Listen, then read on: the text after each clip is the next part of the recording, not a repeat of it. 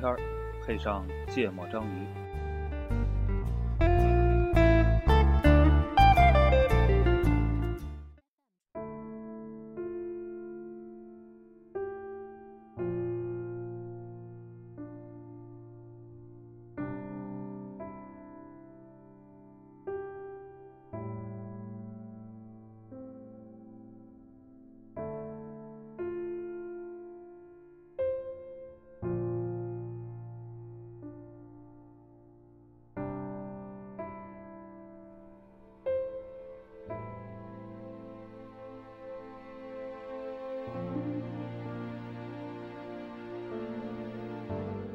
大家好，欢迎收听《芥末章鱼》，我是顾哥，一泽。娜娜。我终于回来了。强烈要求参与节目录制。啊，虽然我并不是很想他回来，那个，这个节目是春节期间定下来的，初二吧，初三、初四、初五，反反正是春节期间吧。嗯，反正没有不是初六，嗯。嗯。初三，初三，然后因为其实呃很早之前就说过想挑点电影聊，啊，但发现呢都都看过的太少，都看过的电影太少，非常不好找。还是这个团队人太多，嗯，对，要一个人肯定 这个主创人员都看过。或者我这百多期，我这嗓子再再疼几个月，估计能聊好几期电影。嗯。嗯，然后今儿 聊这个春节期间大卖的《流浪地球》。嗯，已经突破好像四十亿了，是吧？没有三十九亿吧。啊，三十八亿多，还不到三十九，但是我我我我在我们开始录节目之前的一小段时间才知道我是反方，啊，啊，你不是反方吗？我我以为我是大多数。啊，这样，啊，你说这个节目里的大多数是吗？就整个群众的观影人士的大多数啊，我觉得你肯定不是，肯定不是。肯定我觉得你百分百不是，嗯，啊。嗯，那你们呢？你是正反反方，就在节目里的大多数我们下次，我首先说我是正反，我觉得觉得电影挺棒的我觉得这电影值得看，哦，我也觉得值得看。嗯，啊，不是不是，嗯、我觉得能看，啊 我，不是说值得看吗。我觉得我觉得值得看，但里边确实有很多瑕疵啊，瑕不掩瑜。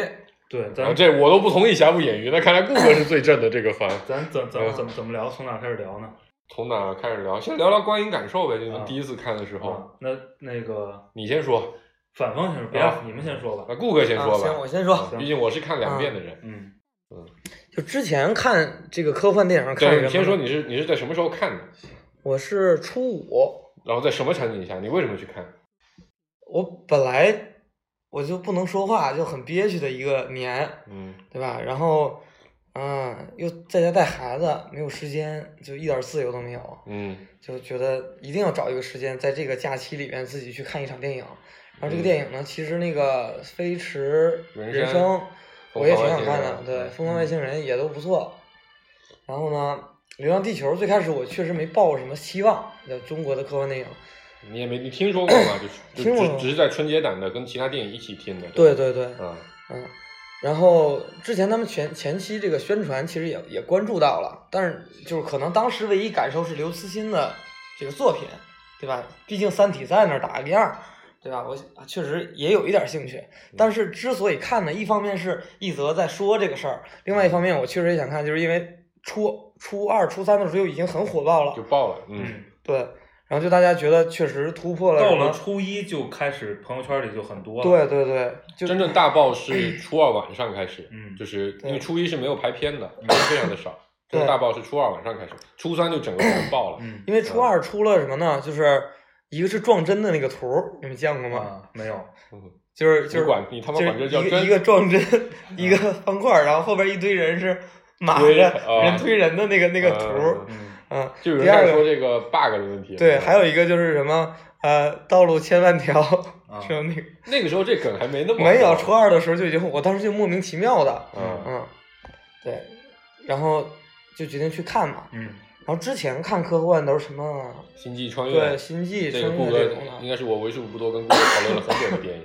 嗯嗯，然后像什么火星救援看过吗？对火星救援、后天、后天后天不算啊，就算科幻片片，对对。对对对，那个前几那个地球引力看过吗？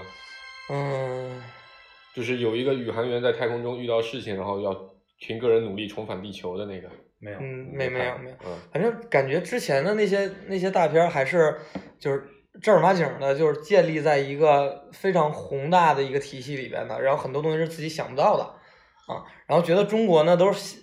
在我觉得中国的科幻都是玄幻，都是封神榜，好 都都很神的，你知道吗？嗯就没事儿就成仙儿的那种了。嗯对，然后反正跟科科对跟学关系，科技主要是幻主要是没什么关系。没关系。对，然后这次看完它，我觉得确实非常大的追上了这个好莱坞的这个大片科嗯大片的这个感受。第一，第一个冲击就是视觉的冲击，嗯，嗯就嗯没有想到中国的这个这个效果，嗯，就这个特效，对特效 叫什么 CG 是吗？对，能做的这么好，嗯就看不出来区别。说实话，跟之前那几个大片儿没有看在在效果上差在哪。嗯然后第二就是说，它整个的这个架构还是挺宏大的嗯啊，就用史诗般的对对两千多少年那都是在爽文里边一个 布哥这个很熟，对吧？熬成了什么这个遇到一个仙界第一人，对嗯遇到了一个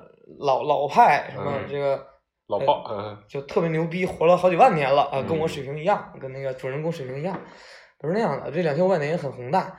然后呢，呃，这个故事情节也是一直都是属于有抓住人，抓住人的这个、这个这个心弦的那种感觉，嗯嗯就是一直都没有尿点嗯，啊。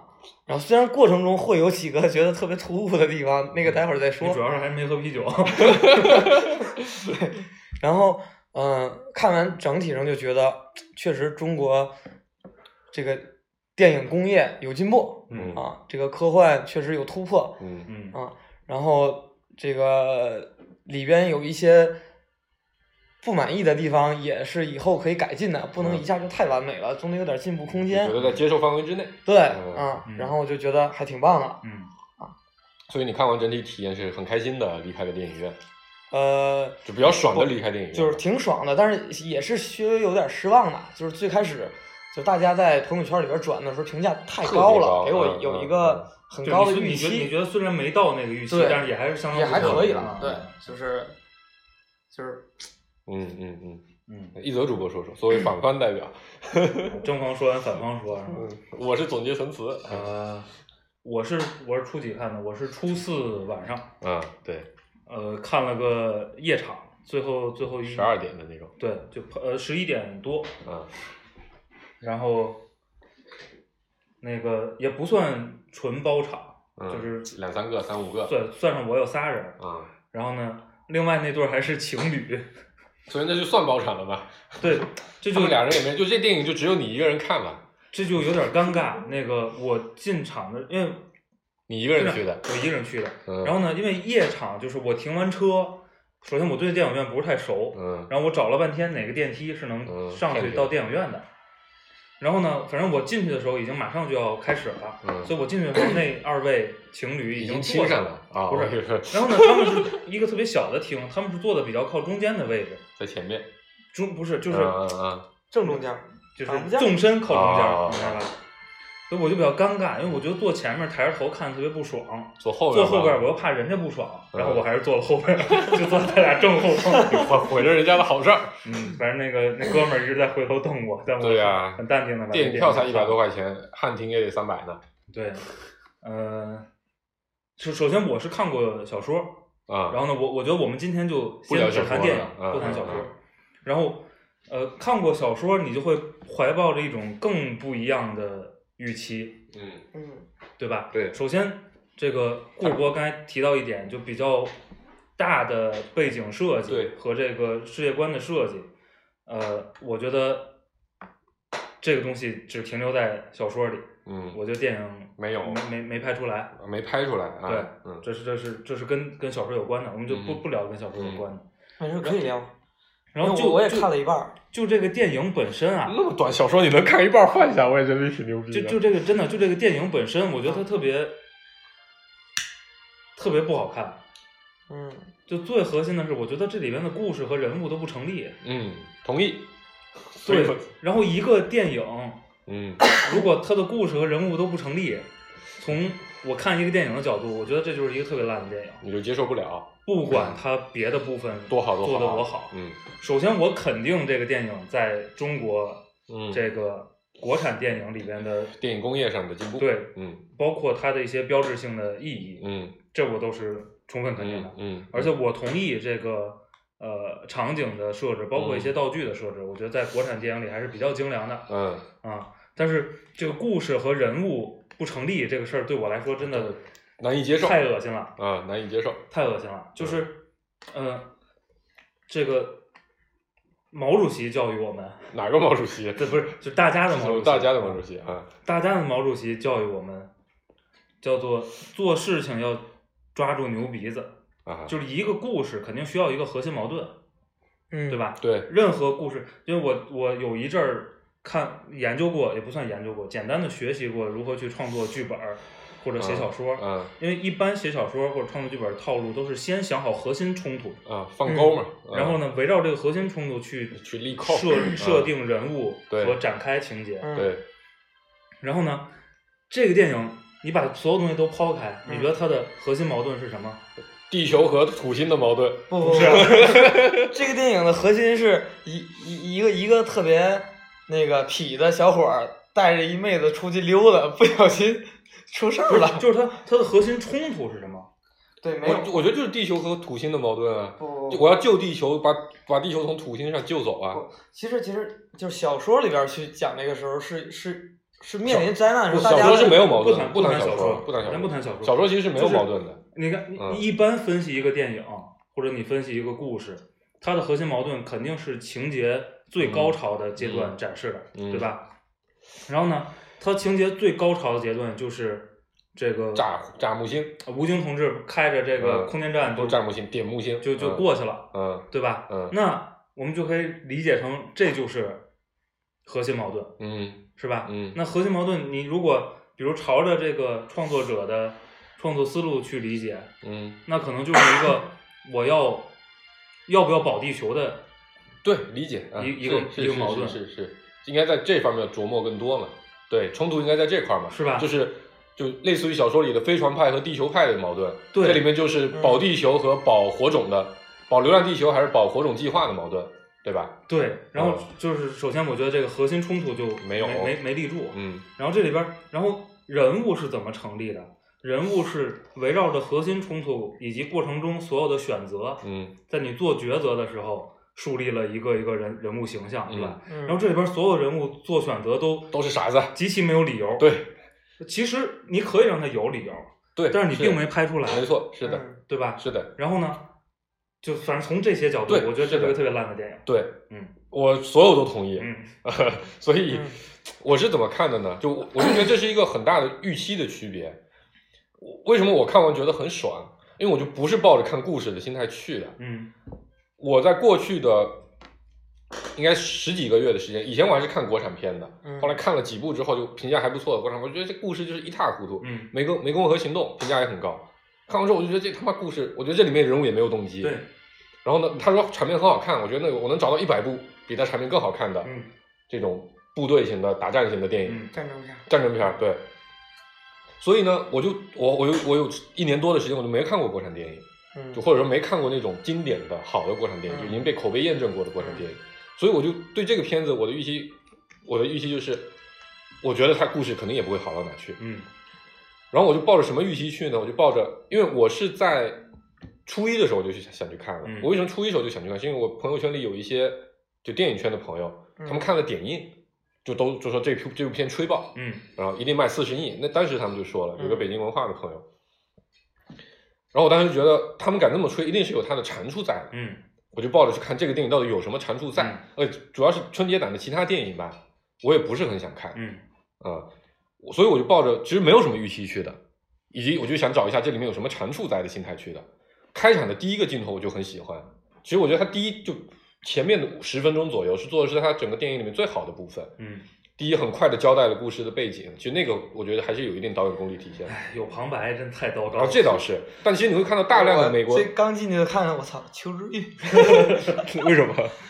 就上来没有主持人啊，巴拉巴拉自己先，呃，但我觉得这个事情，等会儿再说这个导演的问题啊。然后我第这是第一个感受，我就觉得这个感就那十分钟给我的感觉就是质感是很对的，嗯就这个片子绝对是一个制作精良的电影，嗯，就不敢说别的方面，至少在画面上是制作精对对良的。，就是他看着像个电影，他看着像个电影，比起大量的其他国产片来说，我觉得他看着就不像个电影，对，看着像个什么 DV 拍的，像个学生作品 说白了就是这样的。嗯，尤其是那个地球开始飞啊，包括他们初初期为了制造这个末世的感觉，开始什么很多人开始抢东西啊，然后什么海啸啊，嗯。然后到处开始飞机飞来飞去。我觉得那段质感非常，啊，包括第一次出现了那个大型的那个他们叫什么运输车，啊，我觉得那些质感都很对，嗯包括宇航服。嗯但其实跟你的感受一样，第一个人物出来之后，我就觉得完了，这个故事肯定是一塌糊涂。嗯就就其实第一小段吴京和他儿子那段，我觉得拍的质感也还可以，因为他毕竟还没有任何的故事情节嗯冲突在，嗯还是在交代背景。第一个人物出来，我觉得哎，这人怎么突然就变了？嗯，好奇怪啊！就是他为什么那个小孩长大之后会变成那样？对然后以及他为什么会有个妹妹，以及到后来发现他们所有人的行为都不可理喻。对，我觉得开始不知道为什么，就是因为你突然出现这么一个形象，然后嗯展现通过他最开始的行行为和语言展现他的出这样的个性，对，那你就一直期待着说你得解解释这个事儿解读这个问题，嗯对的，对的，对吧对的，对的。然后呢，就是就是这种体验就会给我带来极其不，糟糕所以所以。我我当时也觉得挺那个什么的，后来我去查，说是剪掉了，这是一部分原。因啊、嗯但我我我看完当天，我就跟我另一个电电影资深的爱好者朋友一块讨论这个电影，他他的观点啊，但也不一定对，他的观点就是，这的确就是中国的电影的弱项，就编剧，所以一直都是中国电影的弱我就我就想说这个事儿，所以说呢，就是退回到刚才说的那个，我还是基嗯。本认可，但是我觉得仍然是持很多保留意见的。就你说所谓国中国电影工业的发展，嗯。我觉得从这部电影整体给我的感受来说，我也不觉得你的电影工业发展到多成熟了。嗯，我觉得可能你电影工业相对的，比如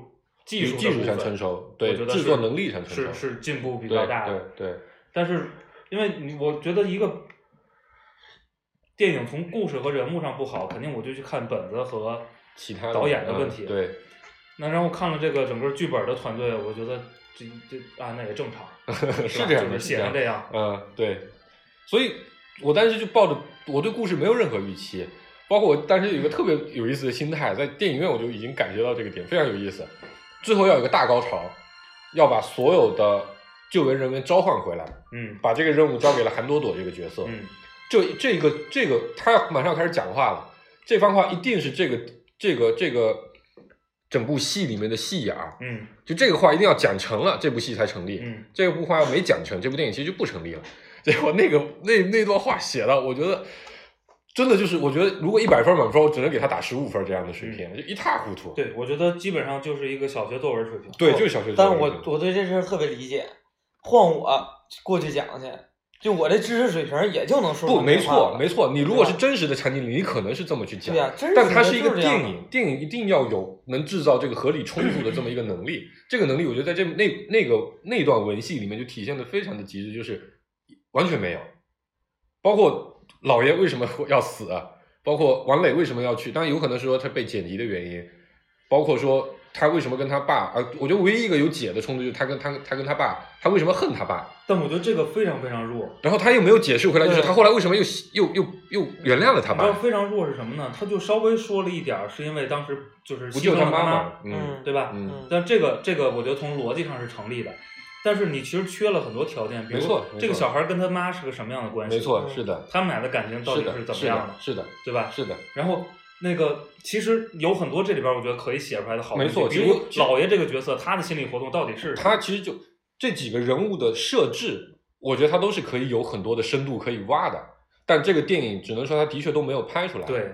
假设我们假设我们想象换一个导演来拍，就把这个架构拿来拍，拍成一个三个小时或者四个小时的电影，我觉得一定会精彩程度会更高很多很多。嗯一部分原因我理解可能是剪的的的确说，因为你看他口型是对不上的。但是我我我是觉得，其实这个你不一定需要拉长片子呀，就是我觉得这是真是看你有一个说法是这样的，你看他口型对不上是为什么呢？是因为他们原来排剪了个一百六十分钟的版本，嗯为了照顾排片，只能变成一百二十五分钟的版本，所以呢，很多情节就变得不能展现，它的冲突就不合理，但是导致的结，你听我说完，导致的结果是很多台词是现改的嗯啊、比如韩朵朵为什么要出去的矛盾，就从原来要去找他妈，找他亲生父母，变成了要去就出去玩一下，啊，就是在学校无聊，对对对对对对，类似于这样的。比如王磊为什么一定要去杭州？他其实是因为他老婆孩子在杭州，所以他一定要去看一下。就这就解释了杭州已经已经已经已经炸掉了，已经救不回来，他还硬要去杭州，导致他队员说我们就把这个伙食嗯毁掉，嗯这个冲突就相对合理一点了。嗯但但是我觉得这是一部分原因。我想说的就是，其实这是，因为你你导演你要把它剪成一个嗯一百二十分钟的片子，或者剪成一个多你要有自己的要求嘛你要有取舍。嗯然后呢，他取了很多我觉得一点都没有意义的情节，比如去偷那个衣，就就做那身假衣服，做那个呃假工牌儿。对，这段戏我觉得太长了是吧？太长，就是因为他对你的后面的矛盾没有包括你任何作用塑造整个这个环境，他完全不用去偷那衣服，他就正常的去借了个衣服就完了。对。然后嗯那段设计了很多台词儿，嗯设计了一些小的冲突。我还给你给你买个串儿，这个嗯没有任何意意义对对吧？如果你把这个情节换成，比如你真应该交代的背景和哎，你是出去去找你爸去吗？我不找我爸，我我永远不跟他了。他他害死我妈之后，我就我我再也不会想见到他了。对。然后那个人说你是不是要去躲你爸，或者类似于这样就是就是你你把这些交代清楚，我第二遍看的我的感觉就是，我觉得文戏啊，其实他文戏就已经很少了，两个半小两个小时里面估计文戏也就能有三十分钟左右。我觉得它文戏里面三十分钟应该可以减掉二十九分钟都是废的。对，没有任何的对情节没有任何的推进作用。对，唯一对情节有推进作用，我觉得就那一个。突然想起来，我们可以把木木星给点了，嗯，那是一个唯一对情节有推动的。然后那那个情节里边的很多人也都嗯没有任何的作用交代，对对对就是他为什么会提出这个事儿。对，听首歌，我们先啊，以泪洗面。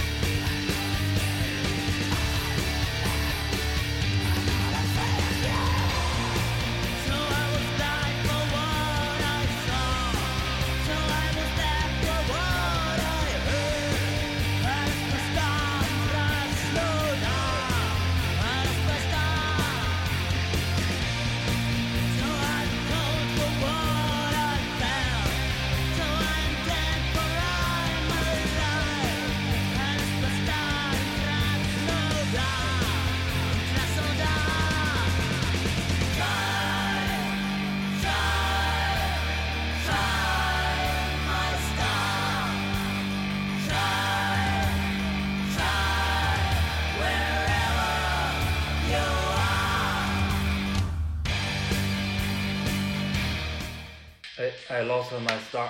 嗯，名字跟这个电影特别 契合，嗯所以你是活你是飞船派嘛？对吧？对，然后呢，那个我觉得乐队也非常去以泪洗面，这电影看得我特别别扭。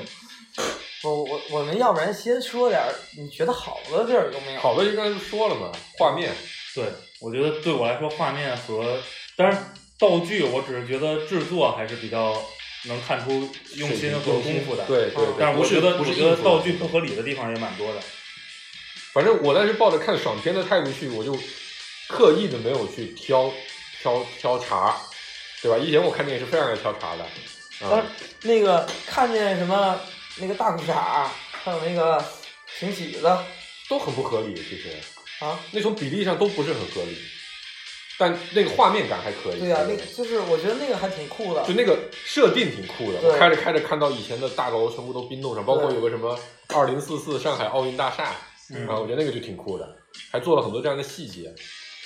但我觉得这个团队精力花错地方了，啊，黄世博刚才在放歌的时候说要替这个主创团队就是我我说说话。我看这电影的时候，我回来的时候我就在想，我就说，假设我自己来拍这个电影，我觉得难点在哪里？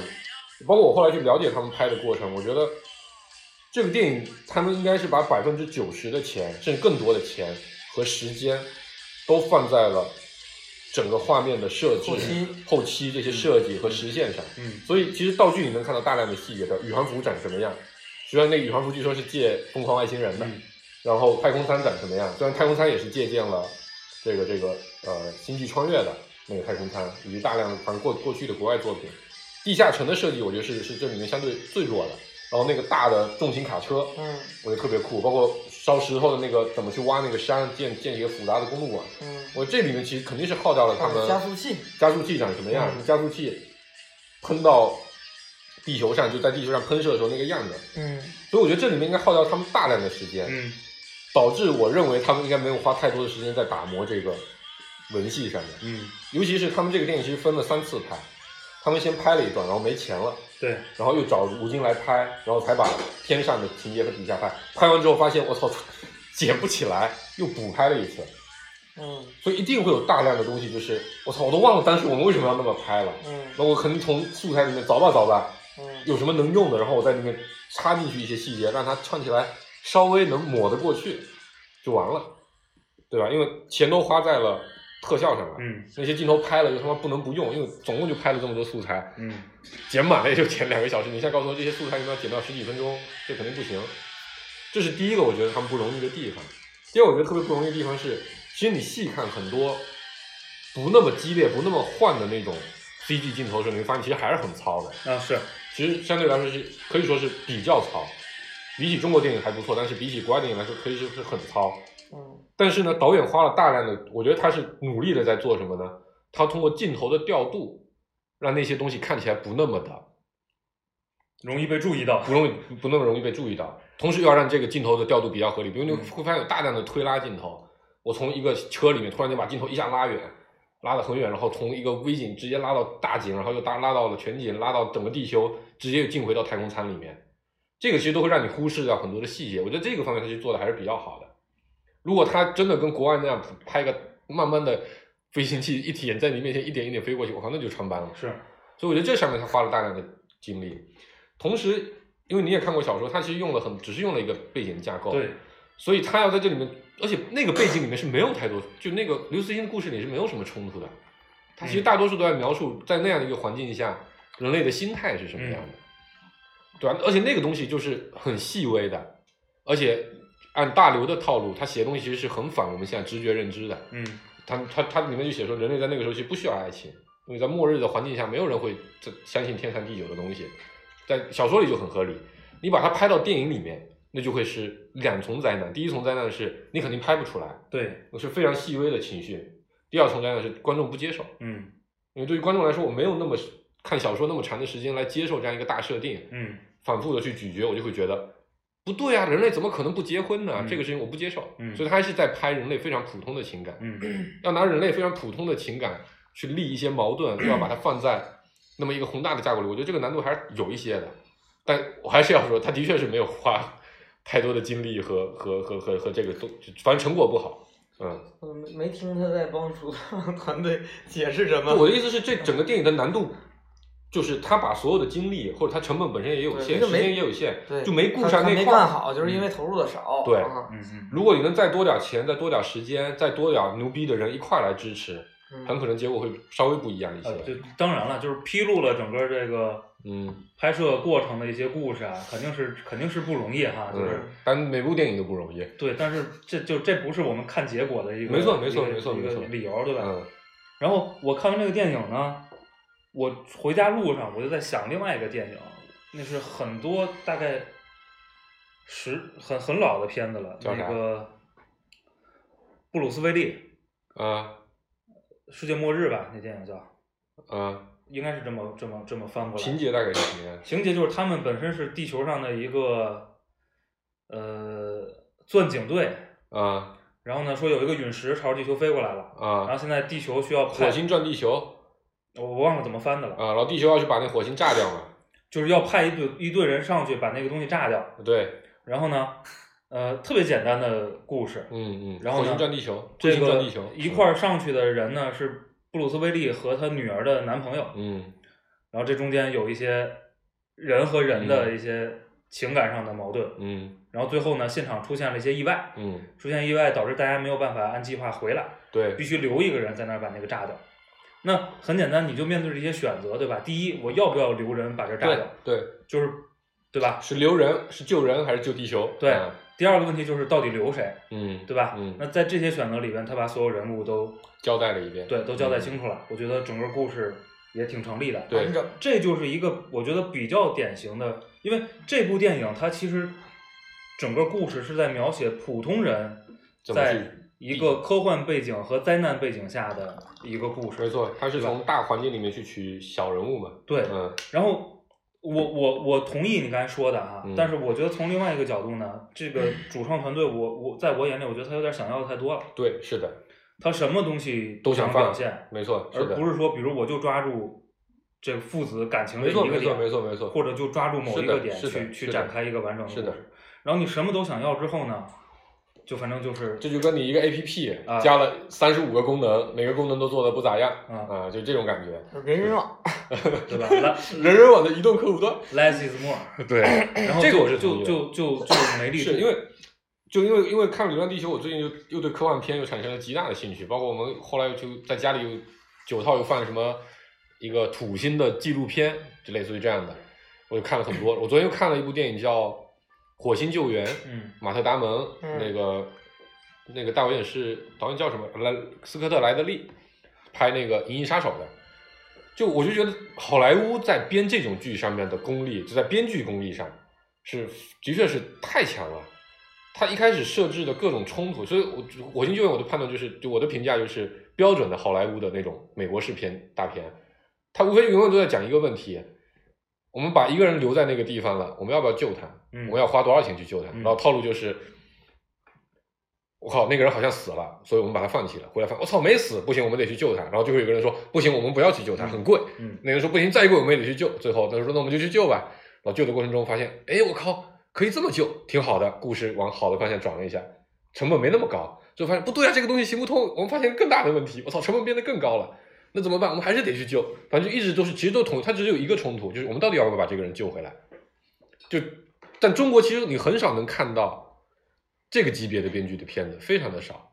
反正我脑子里想象一时半会想不出什么电影。所以我我就说，其实这里有个我觉得特别简单的，我觉得肯定嗯正常人都能想到的逻辑，就是如果是一个大背景下，你要拍普拍一个普通人或者小一个一一一小众人的，就是他不是特别，他不是超级英雄，对吧？他是普通人，嗯，那其实很简单，那其他的都是这个环境，都是背景，对吧？你把这个普通人的感情琢磨明白了，，对，把这里边的冲突拍明白了，对这其实是个特别好选择的事儿，没错没。错没错，那，所以从这个角度，我是觉得主创团队这个想要的太多想要的太多了他既想要韩朵朵的命运，他也想要刘启和吴京的命运，嗯他又想要这个救援队的这个感觉，他又想要地下城人们的命运不受，他又想要这个火种计划和地球计划的冲突，他又想要这个联合政府对和普通人的冲突。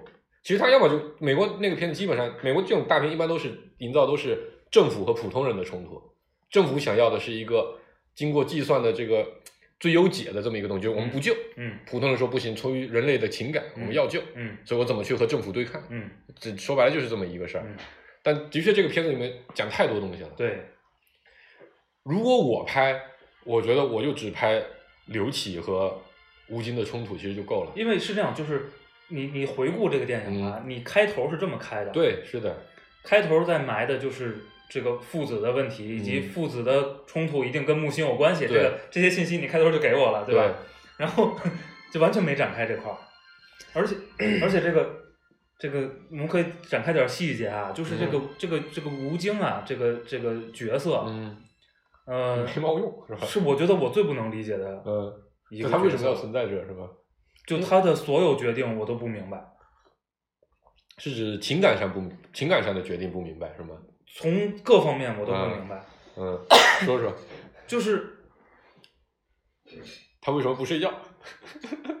就是你为什么会做一个，这他最后那个决定是个纯赌博，对吗？对，就是一旦完蛋了就全完蛋所有人都完蛋，对，就是 Plan A 和 Plan B 都完蛋了对吧？没有啊，他那个他那个休眠舱脱离了嘛？对啊，只有休眠舱嘛但。休眠舱里面和主体是没关系，我理解是没关系。我我理解是没关系的。对，他只是把那些人救下来了，就就相当于他火种计划还是留着不是那些人不是火种计划，我理解是这样的。他火火种是这样，呃，我觉得也有可能，对那个可以这么抹嘛比如他说的那些各种动植物的嗯基因啊，嗯各种各种东西都在那个休眠舱一一个。但那也还是毁了，我觉得。对，但是你你至少动力没了，对吗？那你嗯只能就飘着了，对吧？你去寻找一个新星球，这个计划肯定是完不成了。对然后，呃，这不是一个简单的决定，啊，他就那么草率的就决定了，我就一定要去救我的儿子，所以我他妈要要冒一下这个险。对，然后呢，他前期跟后期树立的形象是差别非常大的，嗯。因为前期是一个严格执行命令、受过专业训练的一个军人，嗯，然后这里边有一句我最接受不了的台词儿是他叛逃。对，是他告诉那个我操谁是叛逃的，咱搞清楚谁是叛逃好不好？嗯，这因为那那句台词也是后期配的，对，我觉得特别其实不应该配那样，就那个也是导致这个这这段戏也变得没有意义的地方，对吧？就他还是要交代一下 Moss 和人类的关系是什么。反过来说，这还是一样，他要的太多了。Moss 到底和人类的冲突是什么？Moss 的设定是什么？对吧？Moss 和就然后嗯那个太空舱里面的人和地面的人有没有什么冲突？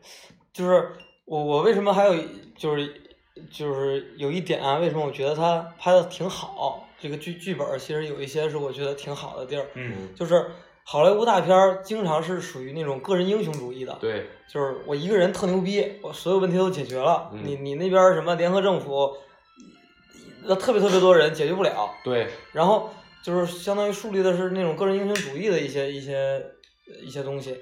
然后本来我一看有吴京搁那儿，就跟我觉得跟绝大多数人就一一下就战狼，嗯，对吧？一个人特别牛逼，把人都救出来了，把地球人都救了。我推荐那些喜欢战狼的人去看看这部电影，为什么？因为最后战狼炸了。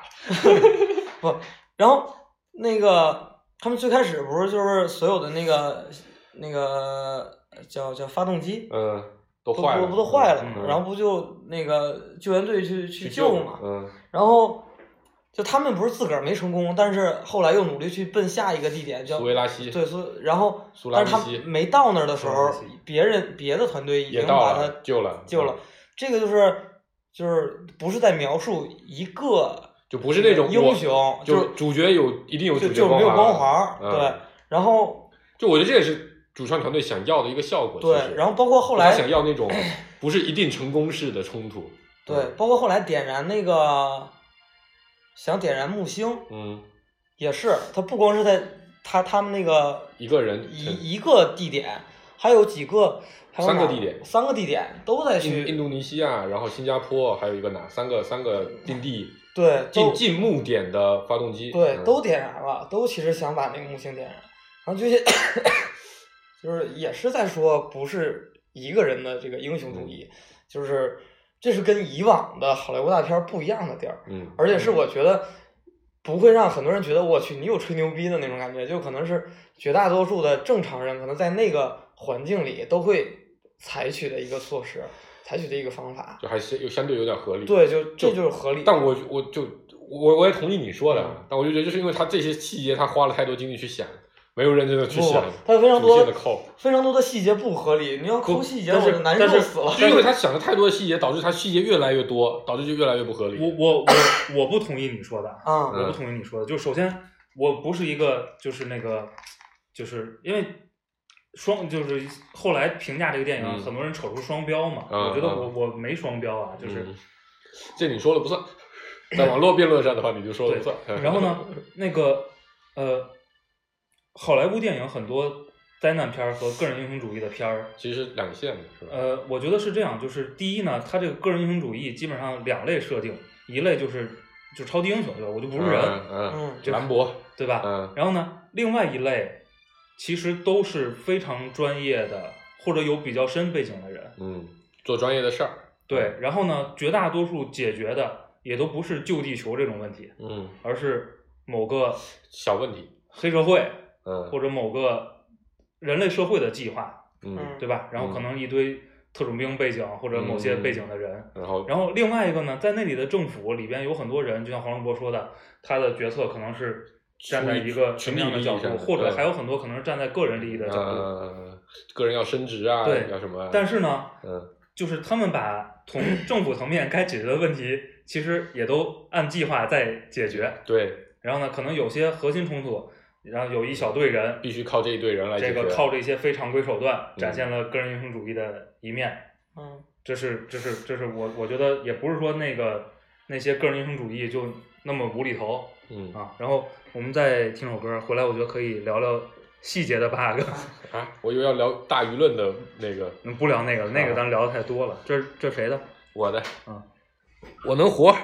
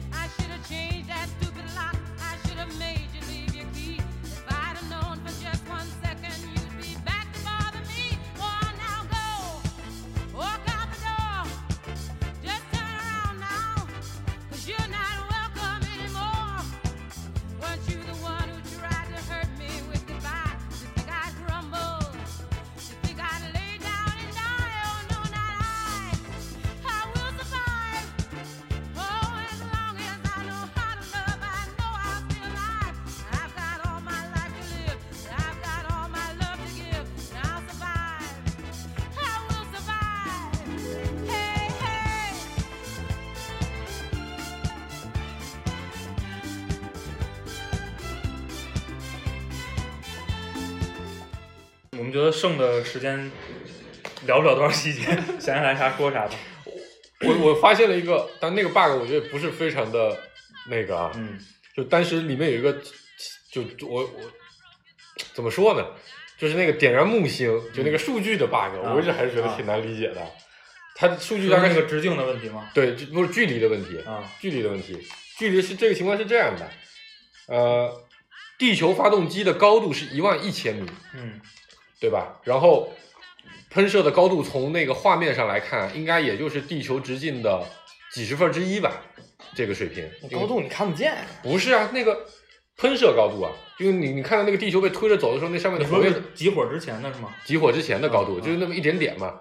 对，我们假设它特别牛逼，它喷的是十倍的高度，嗯就十倍于发动机的高度，那差不多也就是七万米，也就七十公里。我觉得这个数据是比较合理的，就在于它从那个比例上看，跟因为地球的直径是一万两千公里，对吧？它它十万米也就是一百公里，也就差不多是一百分之一。从那个画面上来看，差不多也就那么那么大一一点儿。他最后说木星跟地球的距离是七万公里，七万公里什么概念呢？七个地球那么大。嗯，也就是说，这个时候你的喷射的高度要变成原来喷射高度的七百倍，至少。然后它只是把七个火焰集中在一个火焰上面来喷，嗯就能产生七百倍的火焰高度。这个这个，而且我忘了里面是不是有这么一个细节，他说 现在是一万，所以我把七个孔，这个那天不是查了吗？不是记错了。那老弟在这不是不是他，因为它里面有一个，我说它里面的话是这样的，就是我把七个孔的火焰集中到一个孔来喷，就可以喷七倍的高度。嗯也就是说，它原来喷的高度是一万公里，也就是说，它应该彗尾就应该跟就那个焰尾应该和火焰的尾巴应该和地球的高度是一样的。那它要么是前面的那个地球发动机推地球那个影像设计的不对，要么是你最后那个喷射的数据计算的是有问题的。我告诉你吧，我呃对，没没没录完再给你解释这个。顾主播想想想想那我，我就最开始的一一最开始的一个就是，我操，你把那个妹妹带出去，为什么要把学校电给电电给炸了？对啊，逃个课就完的事儿对我觉得我觉得这个特别，我我我理解啊我理解他，就咱刚才说了，我我觉得他首先地下城那段浪费了大量的时间在说没意义的东西。嗯对，但我理解呢，他其实是想适度铺垫这个刘启。和他妹妹的性格不不，我是想说，他可能想适度铺垫一下，他有很强的动手能力，力啊，很强的这个对机械操作他和他前面改造他前面他前面把那个炸了，然后又又又去那儿抢人衣服，然后又又管他这个老爷叫老老东西，嗯对叫老东西，嗯就感觉我去这是一个负面形象吧，就、嗯，对吧？就他就故意要营造一个不羁的、有点精痞的感觉的。然后能能能使用非常规手段解决问题。对对对对对，跟到后边他个人行为没半毛钱关系，就他其实就是不断的往这个刘启身上贴这个能标使用签，嗯，非常规手段嗯，解决问题的这个嗯标签儿，但是就是从来没有解释为什么这个标签成立。然后就是没有时间解释，嗯我理然后解是这样。第二个 bug 就是那个他运的叫火石，嗯，嗯，为什么没有被那个？王磊不是要把那运杭州去吗？嗯。不就已经人拖着走了，不是嗯。已经呃，当时有人躺那儿，他是嗯。因为他那个火石要有黄明，要有能源，嗯。嗯。然后然后那个人把能自己的呼吸的能源给了那个火石，这是被咔掉的那部分，然后他就哦这是这是你查的，别人说的是吧？对查到别人说的，我就说那黄明我说那人为什么死了？不明然后后来我查查这个查明白了，嗯。然后后来他为什么也非要再去杭州？你刚才也已经解释了，但是那个女的梆梆两枪，那火石就不，你就把这个故事展开来看，假如把细节都补上，嗯。就因为杭这个时候我们不应该去杭州，因为嗯。杭州已经有已经年鉴已经来了，你去了可能会死对的。，然后那个王磊也要去，我也能理解。然后我不能理解的是，他砰砰两枪就把一个能提供巨大能源的一个石头炸了，而且就跟那个着了火往上浇了水一样，滋滋两声对。就没了。嗯关键那那个时候，在整个运输过程中经历了这么多艰难险阻都没事儿，感觉是感觉是一个保护很好的东西，对是吧？对，你你要感觉是一个容灾特别牛逼的一个一个一个。就是要你梆梆两枪，叭炸了也行，是不是？一点反应都没有。炸了他就不敢搬搬两枪了，灯灯灭了，然后就完事儿了，你知道吗？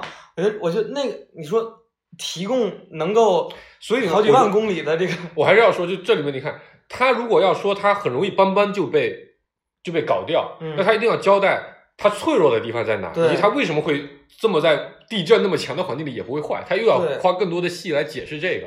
反过来也是还是那个问题，就是一旦创作团队想要的太多，你每立一个新梗，对。你需要铺十个梗来给他解释，你的时间就会越来越不够。然后那那你先说，然后后来我好像我也查了，说他他这个石其实本质上就是个石头，然后但是他现在有那个什么呃核裂变的的什什么某的技术在些技术它可能就是一个烂石头，你本来就就没什么用，你嗯。自己点燃也点不了，只有在特定场景下它才能发挥到作用。对，比如他就交代说，我这上面有个自毁程序，啊，对。啪叽把那自毁程序一拉，它就就就对对就坏了对啊。就我觉得这，但你就得交代一下他有个特自毁 bug 程序这样然后我我我我，首先我不是特别关注细细细节的 bug，啊嗯我知道这故事不成立，我就懒得琢磨它了。但我后来看了网上网友吐槽这个 bug，我觉得挺逗的。嗯他说从从北京去杭州不路过上海，哦，然后有人也给他抹过去了，呃说那个大大陆大陆板块已经漂移啊了。然后然后接就我下来觉得很有意思的地方是，它的所有 bug 啊都可以有这种随便撒把灰抹一抹就抹过去的这然后不种感觉，，但是特别严重的就是他他说什么大气已经有多少被吸走了被。吸走了，嗯，我操，地球都已经脱离那么长时间，都奔都跑到木星边上去了，那么大气早都被吸走了呀。啊，也也对，不是是这样的，这这你看又可以解释，因为是木星的引力突然畸变，才导致导致了地球靠近了，所以它里面有一句话说，木星已经开始捕获地球的大气了，所以是从那个时候才开始捕获的。但我我同意你说，就是它地球飞那么远，大气，因为它其实那飘的雪是什么？那雪就是大气，你知道吧？零下八十多度之后，就把大气里面的各种东西都冻成了固态，掉下来结晶了都结晶了，对。啊啊，但是你都飞了那么久了，那些东西都应该掉完了吧，对吧？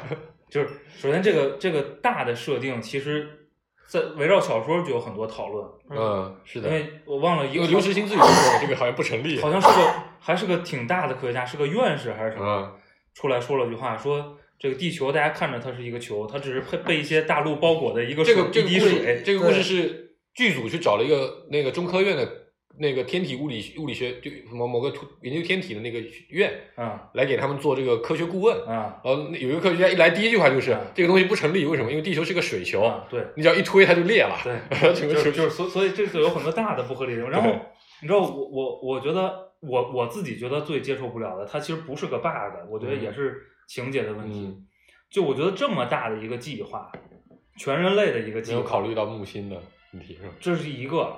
我觉得最让我不能接受的是，那苏联大哥真的带了酒上去。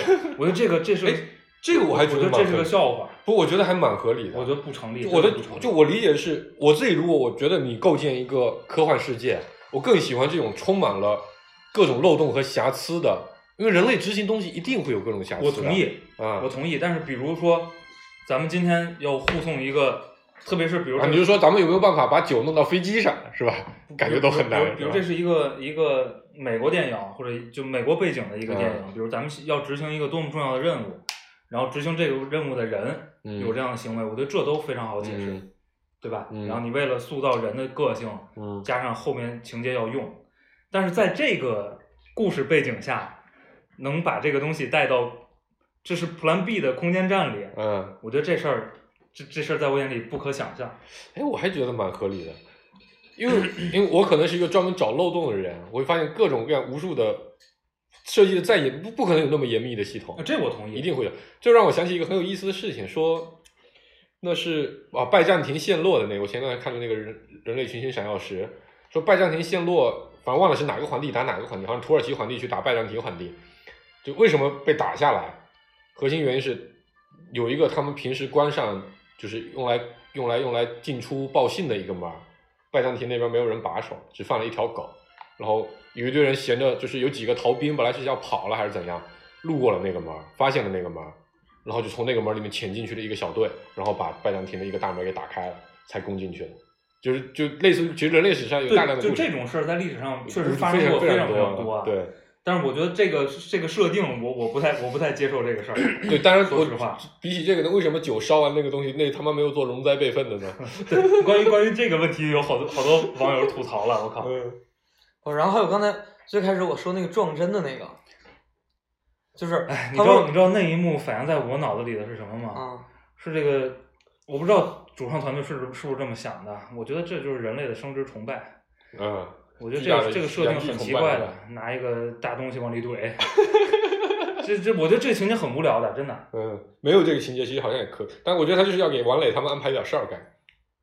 不是那我那那一幕反映在我脑子里，不是生殖崇拜。不是，我觉得，我觉得，就我我肯定不是不是你那么想的，我我就是觉得他应该，就是你你想人推人啊，如果假设他那个力量确实加了，他最靠近那个撞针的那个人不哎已经扁了吗？我来告诉你，这个东西也可以用一个解释来抹过去。啊他们身上是有装甲的，啊他们之所以能推得动，是因为那个装甲本身是机械，就是是可以发力的。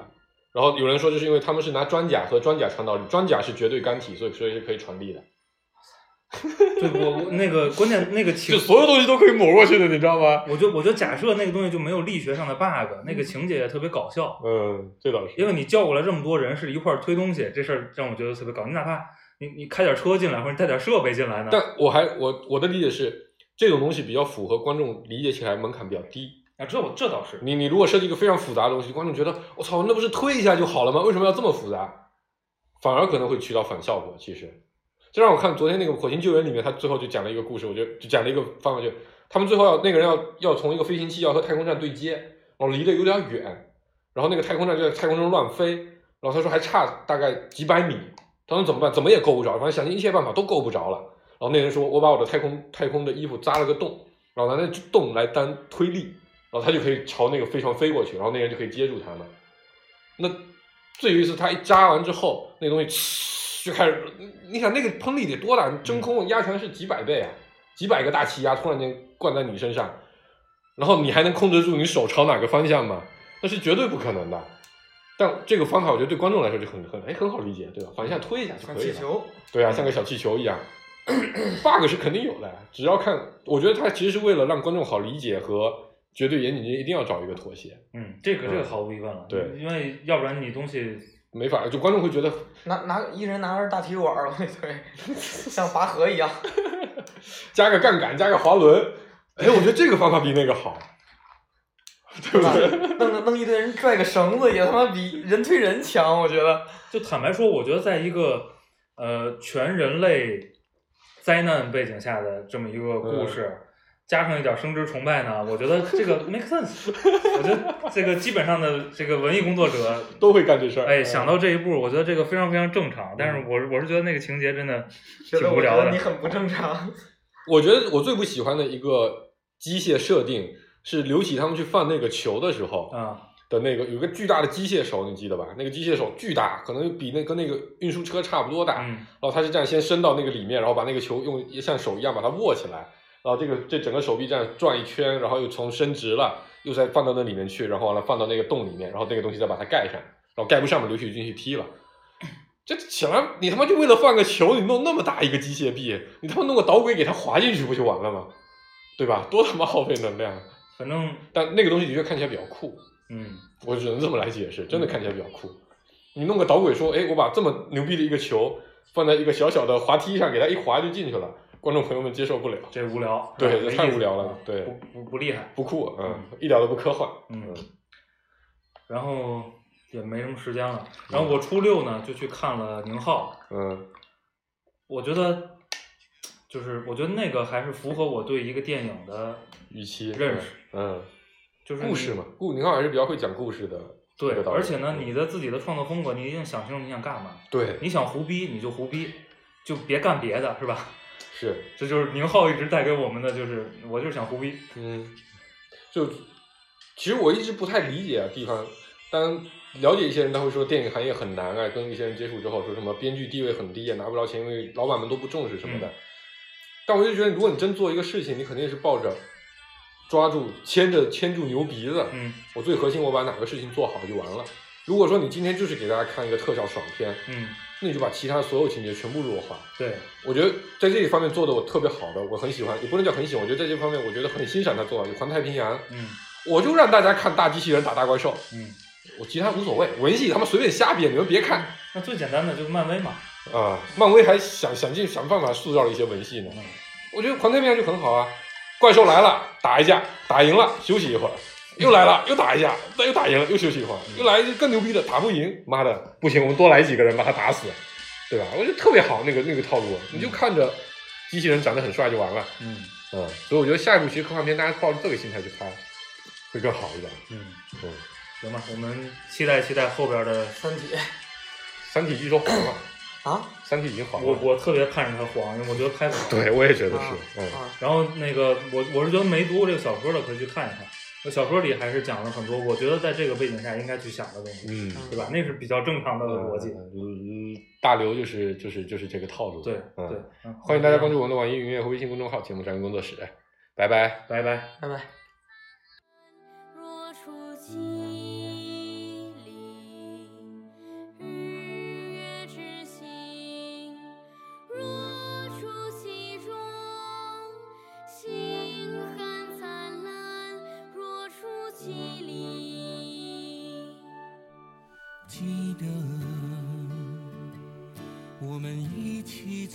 在海边看天，好像已过了千年万年。那天的大海天一样蓝，我们的地球阳光灿烂